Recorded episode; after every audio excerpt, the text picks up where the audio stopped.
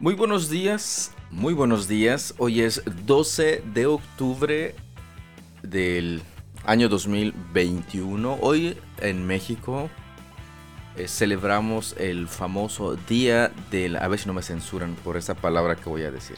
El Día de la Raza. Descubrimiento de América. Ah, pero es que se llama, bueno, el, el- Sí, se sí, llama sí. el- el Día de la Raza es la, el, el nombre. Y digo, a ver si no me van a censurar porque ya les comenté la otra vez que en una ocasión escribiendo en Word y utilizando la palabra raza me dijeron, ¿estás seguro que quieres utilizar esa palabra? Porque puede ser ofensivo para algunas personas. Y pues ya saben que ahorita la cultura de la, de la censura está al pie del cañón.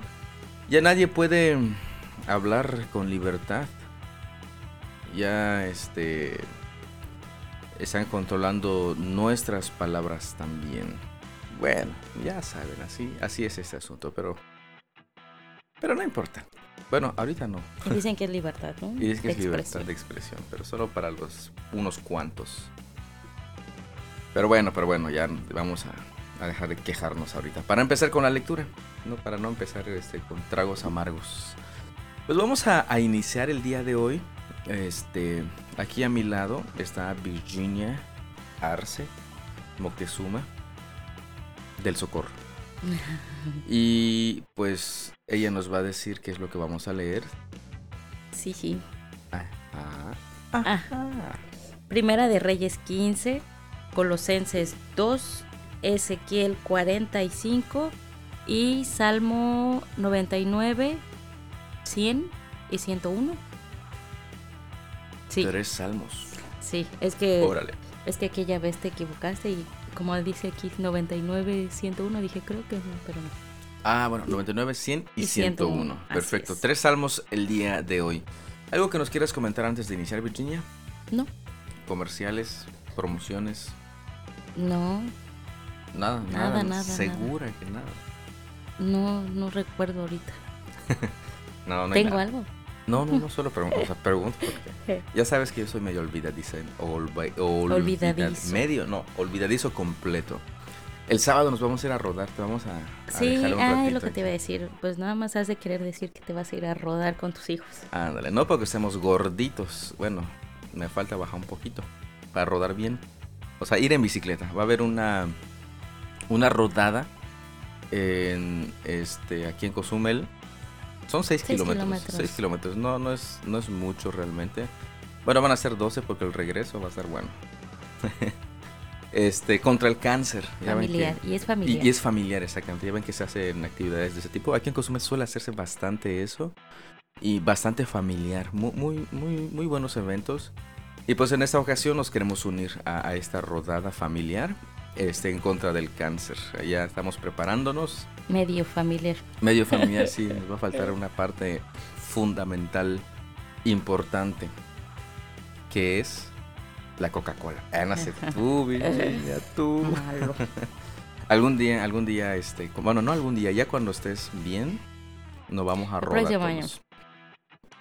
Ah, iba a decir, no exageres, pero falta poco, ¿verdad? Eh, Sí. Sí, a No, y aparte es el mes, octubre es el mes del del cáncer, eh, de lo del cáncer, ¿Todo el contra el, mes? cáncer, es todo el mes. Por eso es que Ah. iluminaron el palacio, por eso es que están haciendo mucho. Oh, Sí, sí. Ya ves, ya ves. que- Tengo datos. Ya ves que tú tienes datos, yo no sé, no tengo ni siquiera Es otros el de la datos lucha contra el cáncer, no del cáncer, de la lucha contra, contra el cáncer. Ah, ya, bueno. Bueno, pues ya mañana, no, el sábado, sábado. nos unimos a una rodada. Este, pues solo se lo quería decir porque, Estás emocionado. Como dicen por ahí, mi pecho no es bodega y estoy emocionado.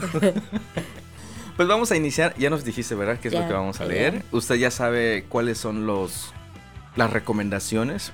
Y pues ya estamos listos. Cafecitos listos. ¿Comenzamos? Comenzamos.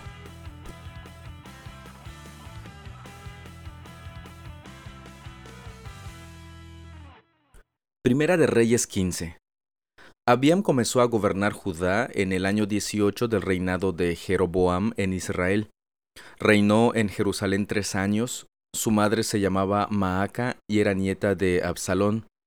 Abiam cometió los mismos pecados que había cometido su padre antes de él, y no fue fiel al Señor su Dios como lo había sido su antepasado David. Pero por amor a David, el Señor su Dios permitió que sus descendientes siguieran gobernando, brillando como una lámpara. Y le dio un hijo a Abiam para que reinara en Jerusalén después de él. Pues David había hecho lo que era agradable a los ojos del Señor y obedeció los mandatos del Señor durante toda su vida, menos en el asunto de Urías el hitita. Hubo guerra entre Abiam y Jeroboam durante todo el reinado de Abiam.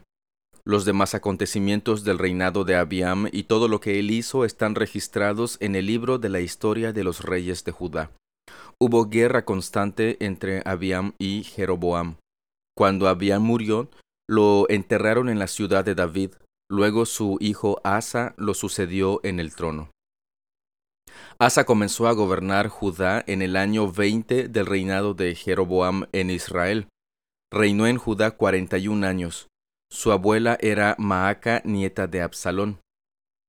Asa hizo lo que era agradable a los ojos del Señor, igual que su antepasado David. Expulsó de la tierra a los prostitutos y prostitutas de los santuarios paganos, y se deshizo de todos los ídolos que habían hecho sus antepasados.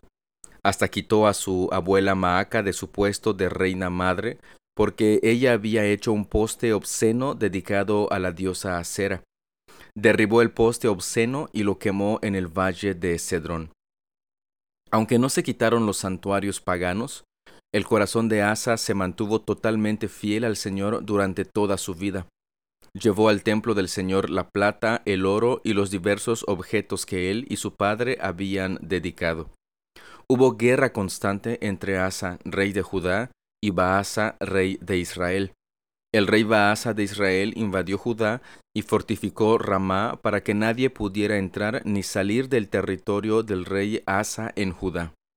En respuesta, Asa tomó toda la plata y todo el oro que quedaban en los tesoros del templo del Señor y del palacio real, y encargó a uno de sus funcionarios que le enviaran todo a Ben-Hadad, hijo de Tabrimón, hijo de Esión, rey de Aram, que gobernaba en Damasco, junto con el siguiente mensaje. Hagamos un tratado tú y yo, como hicieron tu padre y mi padre. Mira, te envío de regalo plata y oro. Rompe el tratado con el rey Baasa de Israel para que me deje en paz. Benadad aceptó la propuesta del rey Asa y envió a los comandantes de su ejército a atacar las ciudades de Israel. Ellos conquistaron las ciudades de Hijón, Dan, Abelbet, Maaca todo Cineret y toda la tierra de Neftalí. Apenas Baasa de Israel se enteró de lo que ocurría, abandonó el proyecto de fortificar Ramá y se retiró a Tirsa. Entonces el rey Asa mandó una orden por todo Judá mediante la cual exigía que toda persona, sin excepción, ayudara a transportar las piedras de construcción y la madera que Baasa estaba usando para fortificar Ramá. Asa empleó esos mismos materiales para fortificar la ciudad de Jeba en Benjamín y la ciudad de Mispa. Los demás acontecimientos del reinado de Asa, el alcance de su poder, todo lo que hizo y los nombres de las ciudades que construyó están registrados en el libro de la historia de los reyes de Judá. En su vejez se enfermó de los pies. Cuando Asa murió, lo enterraron con sus antepasados en la ciudad de David. Luego Josafat, hijo de Asa, lo sucedió en el trono.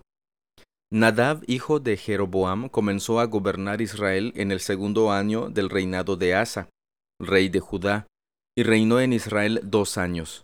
Él hizo lo malo a los ojos del Señor y siguió el ejemplo de su padre. Continuó con los pecados que Jeroboam hizo cometer a Israel. Tiempo después, Baasa, hijo de Ahías de la tribu de Isaacar, conspiró contra Nadab y lo asesinó mientras Nadab y el ejército de Israel sitiaban la ciudad filistea de Gibetón. Baasa mató a Nadab en el tercer año del reinado de Asa, rey de Judá, y lo sucedió en el trono de Israel.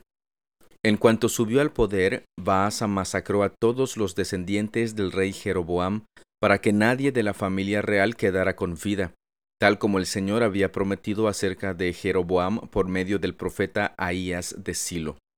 Así ocurrió porque Jeroboam había provocado el enojo del Señor, Dios de Israel, con los pecados que había cometido y los que hizo cometer a Israel. Los demás acontecimientos del reinado de Nadab y todo lo que él hizo están registrados en el libro de la historia de los reyes de Israel. Hubo guerra constante entre el rey Asa de Judá y el rey Baasa de Israel. Baasa, hijo de Ahías, comenzó a gobernar todo Israel en el tercer año del reinado de Asa, rey de Judá. Y Baasa reinó en Tirsa veinticuatro años. Él hizo lo malo a los ojos del Señor y siguió el ejemplo de Jeroboam. Continuó con los pecados que Jeroboam hizo cometer a Israel. Notemos lo que aquí nos está platicando este capítulo de Reyes y justamente es sobre reyes de Israel, tanto de Israel como reyes de Judá. Y hemos estado viendo hasta aquí cierto parecido entre los reyes tanto de Judá como de Israel. Parecido en el hecho de que muchos de ellos este, cometieron los mismos pecados que sus padres habían cometido. Solamente en este caso, en el caso del rey de Judá, Asa, nos dice que pues él sí hizo lo, que es agradable a los ojos del Señor. Y hay una comparación que ha, estado haciendo al menos con los reyes de Judá.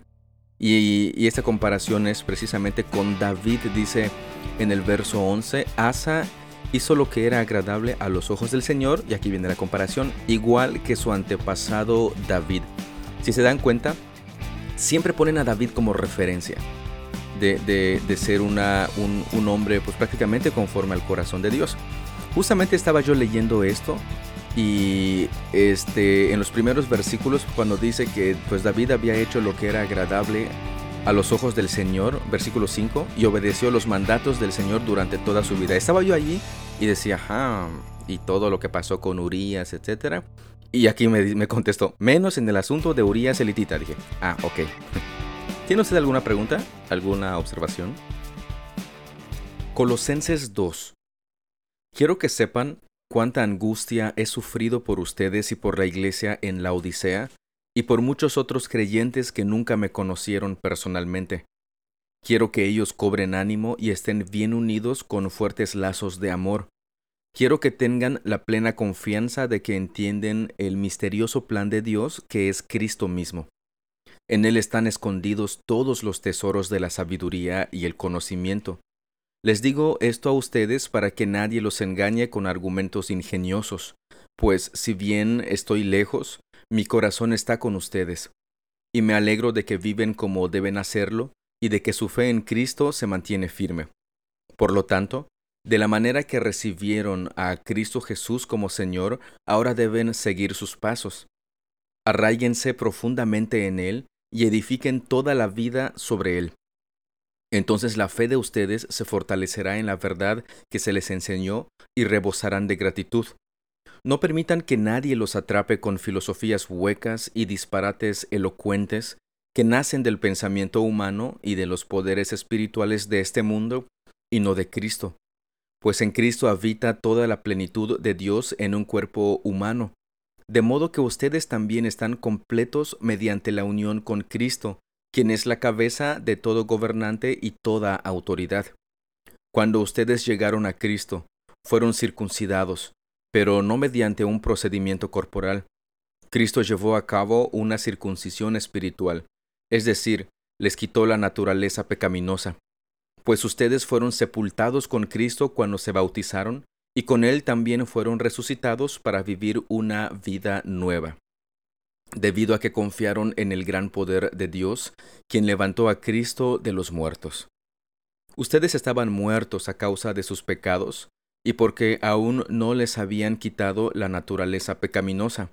Entonces Dios les dio vida con Cristo al perdonar todos nuestros pecados él anuló el acta con los cargos que había contra nosotros y la eliminó clavándola en la cruz. De esa manera desarmó a los gobernantes y a las autoridades espirituales, los avergonzó públicamente con su victoria sobre ellos en la cruz. Por lo tanto, no permitan que nadie los condene por lo que comen o beben, o porque no celebran ciertos días santos, ni ceremonias por luna nueva, ni los días de descanso pues esas reglas son solo sombras de la realidad que vendrá, y Cristo mismo es esa realidad. No dejen que los condene ninguno de aquellos que insisten en una religiosa abnegación o en el culto a los ángeles, al afirmar que han tenido visiones sobre estas cosas. Su mente pecaminosa los ha llenado de arrogancia, y no están unidos a Cristo, la cabeza del cuerpo, pues Él mantiene todo el cuerpo unido con las articulaciones y los ligamentos, el cual va creciendo a medida que Dios lo nutre. Ustedes han muerto con Cristo, y Él los ha rescatado de los poderes espirituales de este mundo. Entonces, ¿por qué siguen cumpliendo las reglas del mundo tales como no toques esto, no pruebes eso, no te acerques a aquello? Esas reglas son simples enseñanzas humanas acerca de cosas que se deterioran con el uso. Podrán parecer sabias porque exigen una gran devoción, una religiosa abnegación y una severa disciplina corporal, pero a una persona no le ofrecen ninguna ayuda para vencer sus malos deseos. Como habíamos mencionado el día de ayer respecto al libro de los Colosenses, dese cuenta que Cristo es la centralidad de lo que el apóstol Pablo nos está diciendo. Y el segundo capítulo no es la excepción. Aquí nos menciona precisamente todo lo que Cristo hizo este, a favor, en favor de sus hijos. Anuló el acta con los cargos que había contra nosotros y la eliminó clavándola en la cruz. Y fíjense que el apóstol Pablo le está diciendo a, a estos hermanos en Colosas que no se dejen engañar por estas personas que les dicen que se tienen que circuncidar, que tienen que hacer esto, que tienen que hacer lo otro. O sea, prácticamente les estaban diciendo que es Cristo, sí es Cristo, pero algo más, tienes que hacer algo más. Y Pablo dice, no, Cristo es suficiente. Él hizo absolutamente todo lo necesario y nos dio todo lo que necesitamos para crecer. No necesitamos hacer algo para ganarnos el favor de Dios. Cristo ya lo hizo. Dice que estábamos nosotros muertos en nuestros a causa de nuestros pecados y este teníamos esta naturaleza pecaminosa, pero en cambio Cristo nos dio vida y nos quitó esta naturaleza pecaminosa. Así que pensar o decir que tengo que hacer algo más para ganarme el favor de Dios, es decir, que nuestro Señor Jesucristo no fue suficiente o hizo todo incompleto para ganar nuestra salvación. Y justamente en el último versículo dice, bueno, los, a partir del versículo 20 y al, al 23, Dice, ustedes han muerto con Cristo y Él los ha rescatado de los poderes espirituales de este mundo. O sea, si Él ha hecho eso, entonces ¿por qué siguen cumpliendo las reglas de este mundo, tales como no toques esto, no apruebes, no pruebes esto, no te acerques a ello? Poniéndolo en nuestro contexto es, no vayas allá, no este... No te juntes con ellos que no son cristianos. No te juntes con él porque es borracho. No te juntes con él porque él este, fuma. No te juntes.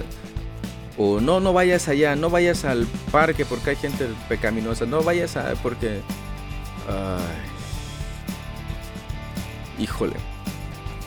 Dice el versículo 22, esas reglas son simples enseñanzas humanas acerca de cosas que se deterioran con el uso.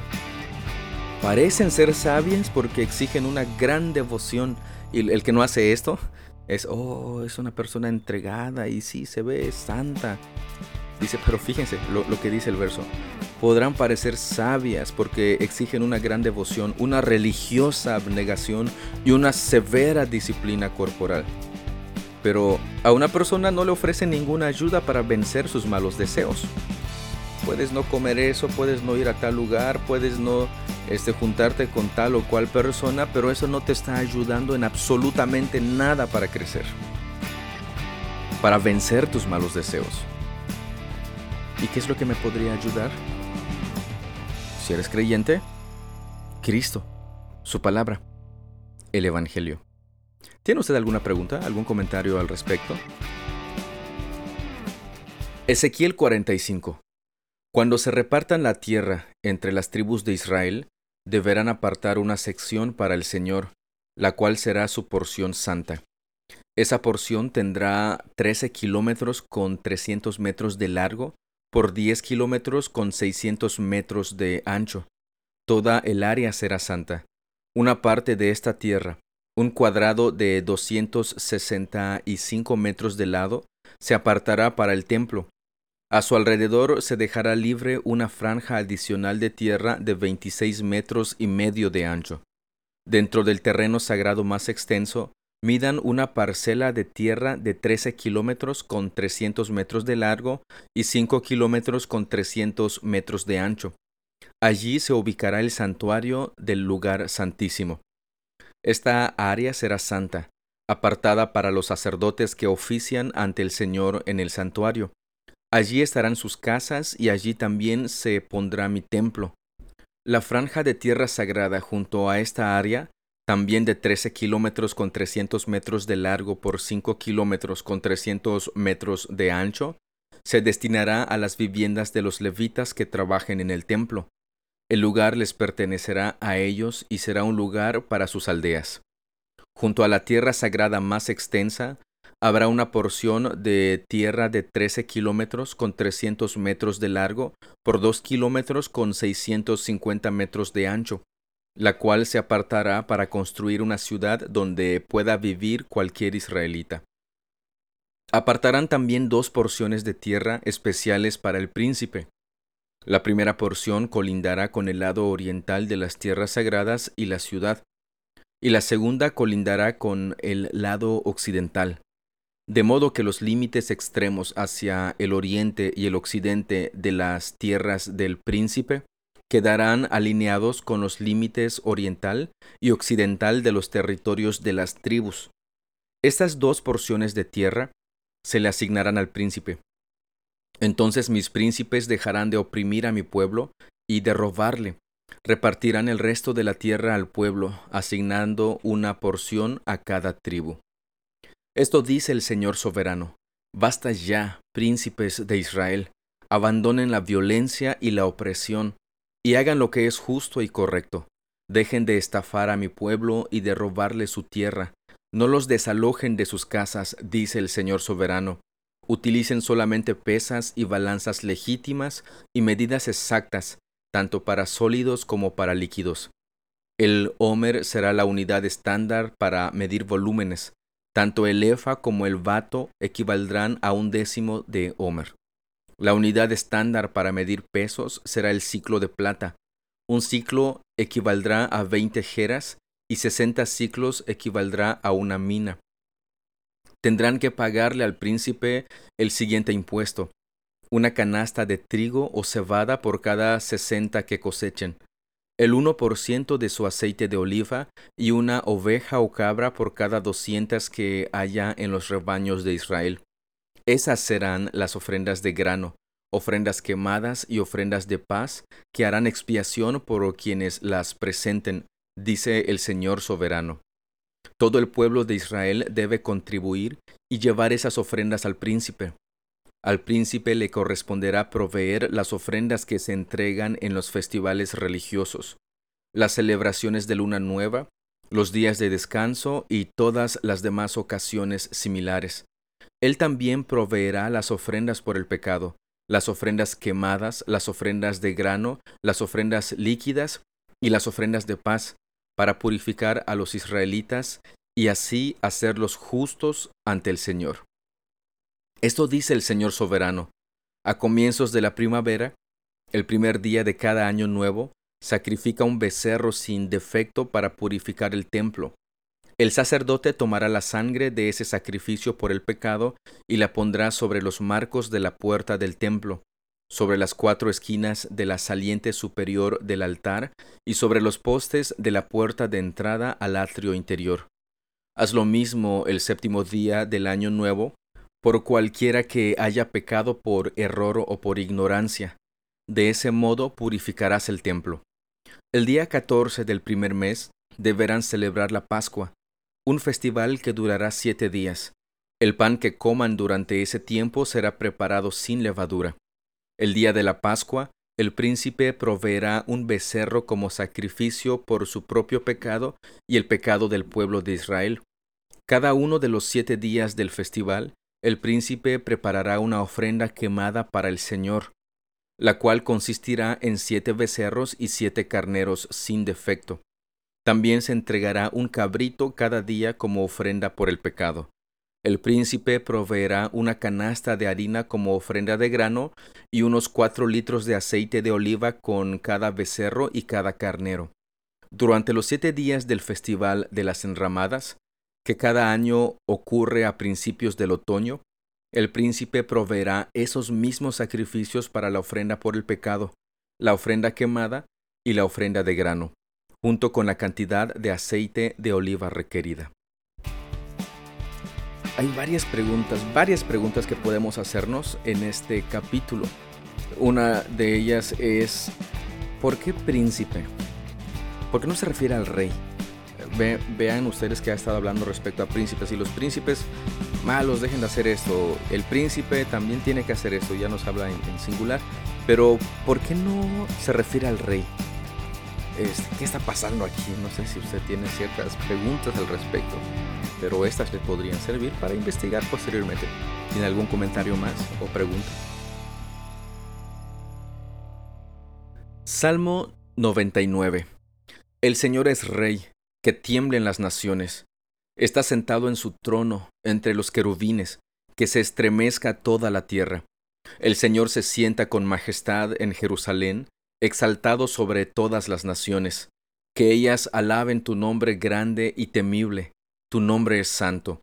Rey poderoso, amante de la justicia, tú has establecido la imparcialidad, has actuado con justicia y con rectitud en todo Israel. Exalten al Señor nuestro Dios, póstrense ante sus pies porque Él es santo. Moisés y Aarón estaban entre sus sacerdotes, Samuel también invocó su nombre. Clamaron al Señor por ayuda y Él les respondió. Habló a Israel desde la columna de nube, y los israelitas siguieron las leyes y los decretos que les dio. Oh Señor nuestro Dios, tú les respondiste. Para ellos fuiste Dios perdonador pero los castigaste cuando se desviaron. Exalten al Señor nuestro Dios y adoren en su monte santo, en Jerusalén, porque el Señor nuestro Dios es santo.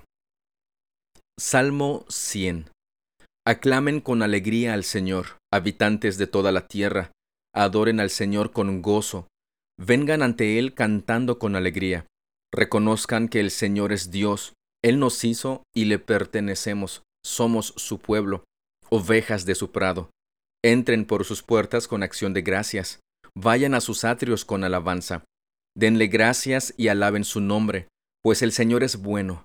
Su amor inagotable permanece para siempre y su fidelidad continúa de generación en generación. Salmo 101 Cantaré de tu amor y de tu justicia, oh Señor, te alabaré con canciones, tendré cuidado de llevar una vida intachable. ¿Cuándo vendrás a ayudarme? Viviré con integridad en mi propio hogar. Me negaré a mirar cualquier cosa vil o vulgar. Detesto a los que actúan de manera deshonesta. No tendré nada que ver con ellos. Rechazaré las ideas perversas y me mantendré alejado de toda clase de mal. No toleraré a los que calumnian a sus vecinos. No soportaré la presunción ni el orgullo. Buscaré a personas fieles para que sean mis compañeros. Solo a los que sean irreprochables se les permitirá servirme. No permitiré que los engañadores sirvan en mi casa, y los mentirosos no permanecerán en mi presencia. Mi tarea diaria será descubrir a los perversos y liberar de sus garras a la ciudad del Señor. El Salmo 99 nos habla de quién es el Señor como Rey en dónde está sentado, nos habla prácticamente de su majestad, de su trono, que él está reinando. Y fíjense que siempre menciona Jerusalén, ¿no? Es que ver ese, ese lado también. Y no es que únicamente ahí en Tierra Santa, actualmente, ahí en Palestina. Veámoslo en su contexto y vemos lo que significa, lo que simboliza Jerusalén. Este, en el Salmo 100, un salmo bastante conocido, muy conocido, este, dice, aclamen con alegría al Señor, habitantes de toda la tierra. Adórenle con gozo, vengan ante Él cantando con alegría y reconozcan que Él es el Señor. Él nos hizo y le pertenecemos. Este, en la traducción Reina Valera 60 dice, Él nos hizo y no nosotros a nosotros mismos. Y como Él nos hizo, pues prácticamente le pertenecemos. Somos ovejas de su prado. En el Salmo 101, este, el salmista dice, cantaré de tu amor y de tu justicia, oh Señor, te alabaré con canciones. Y hace como que preguntas de cuándo vas a venir a ayudarme.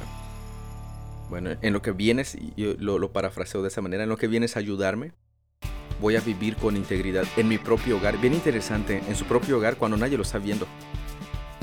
Este, me negará a mirar cosas viles o vulgares, entre otras cosas que, que menciona.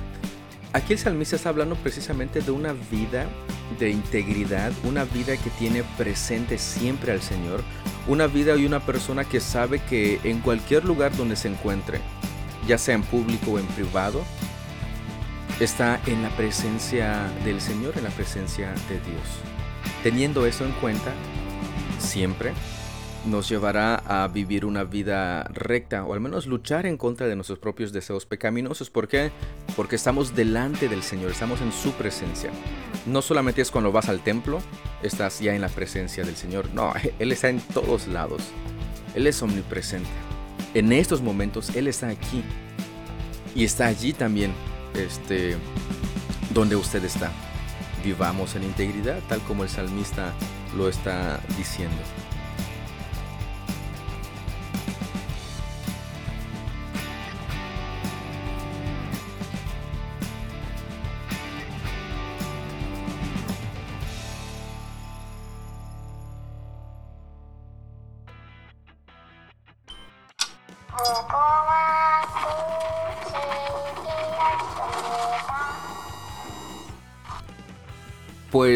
Virginia, ya estamos en luz roja porque ya acabamos la lectura del día de hoy.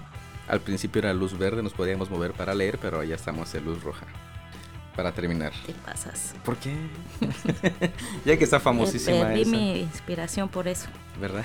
Se pasas. ya que está este, de moda esto, pues vamos a ponerlo también aquí para que ganemos clientes. sí, sí. No, no es cierto. Ya sabe que nuestra intención no es este no es ganar este audiencia, sino simplemente compartir lo que este tiempo de lectura y si se nos van uniendo más personas, gracias, gracias a Dios. nuestra intención no es llegar a un millón de suscriptores. Con mi mamá y mi abuelita y tu mamá y tu abuelita está bien, suficiente. Sí. no, no es cierto. Pero ya concluimos el día de hoy, este, la lectura del día de hoy. Este, Virginia, reinspírate. Eso es lo que estoy pensando. No, me gustó bastante Colosenses, eh, lo que dice en el versículo. Este, ya me perdí, no sé cuál versículo, pero. que bueno, eh, parafraseándolo porque ya me ya no sé cuál era, que decía que le pertenecíamos al Señor, ¿no? Porque fuimos comprados por por precio de, de la cruz de Jesucristo. Y Salmos dice lo mismo de Salmo 100. Le pertenecemos y hay que alabarle, ¿no? Y, vivir conforme a, conforme a eso porque solamente somos de ellos, de Él y, vivimos para Él. Exactamente. Es el resumen del resumen de lo que tenía. Ah, mira, creo que es bueno. Antes de, de que este, comentemos, escuchamos el...